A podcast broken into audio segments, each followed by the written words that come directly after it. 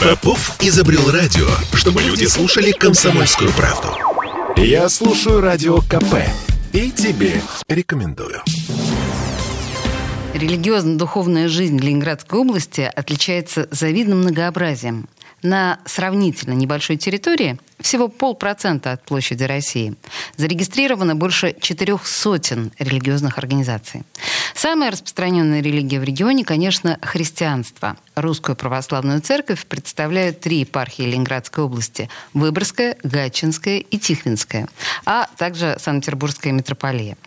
Все православные монастыри и храмы оказывают социальную помощь населению. Где-то открыты благотворительные трапезные и реабилитационные центры, где-то помогают продуктами и одеждой малоимущим людям и пожилым. И, конечно, не забывают о детях. Проводят летние лагеря, организуют воскресные школы и хоровые коллективы. Комитет по местному самоуправлению, межнациональным и межконфессиональным отношениям Ленинградской области в сотрудничестве с епархиями ежегодно проводит пасхальный фестиваль для юных вокалистов, музыкантов и художников.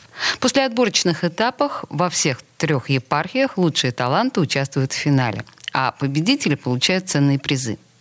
Кроме православной, и другие церкви занимаются благими делами. В католическом приходе святого Николая в Луге создан центр дневного пребывания для детей, находящихся в трудной жизненной ситуации.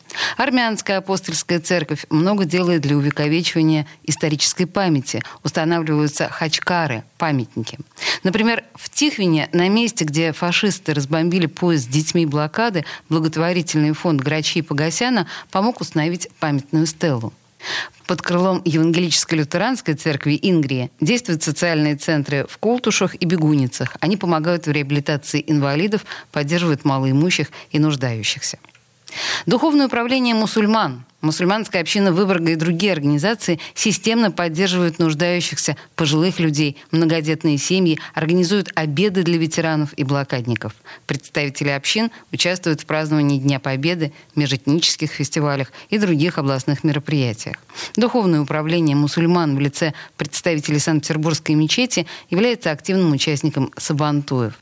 И несколько сухих цифр. На территории Ленинградской области зарегистрированы и действуют 407 религиозных объединений традиционных религий. Кроме православных, 19 местных организаций Евангелической лютеранской церкви Ингрии, 53 организации иных протестантских конфессий, евангелисты, баптисты, адвентисты, три организации, представляющие ислам, Основной объединяющей мусульман организации Северо-Западного региона является Духовное управление мусульман Санкт-Петербурга и Северо-Западного региона. Есть объединения, представляющие Римско-католическую церковь, буддийская местная религиозная организация, иудейская религиозная организация, старообрядческая община и другие.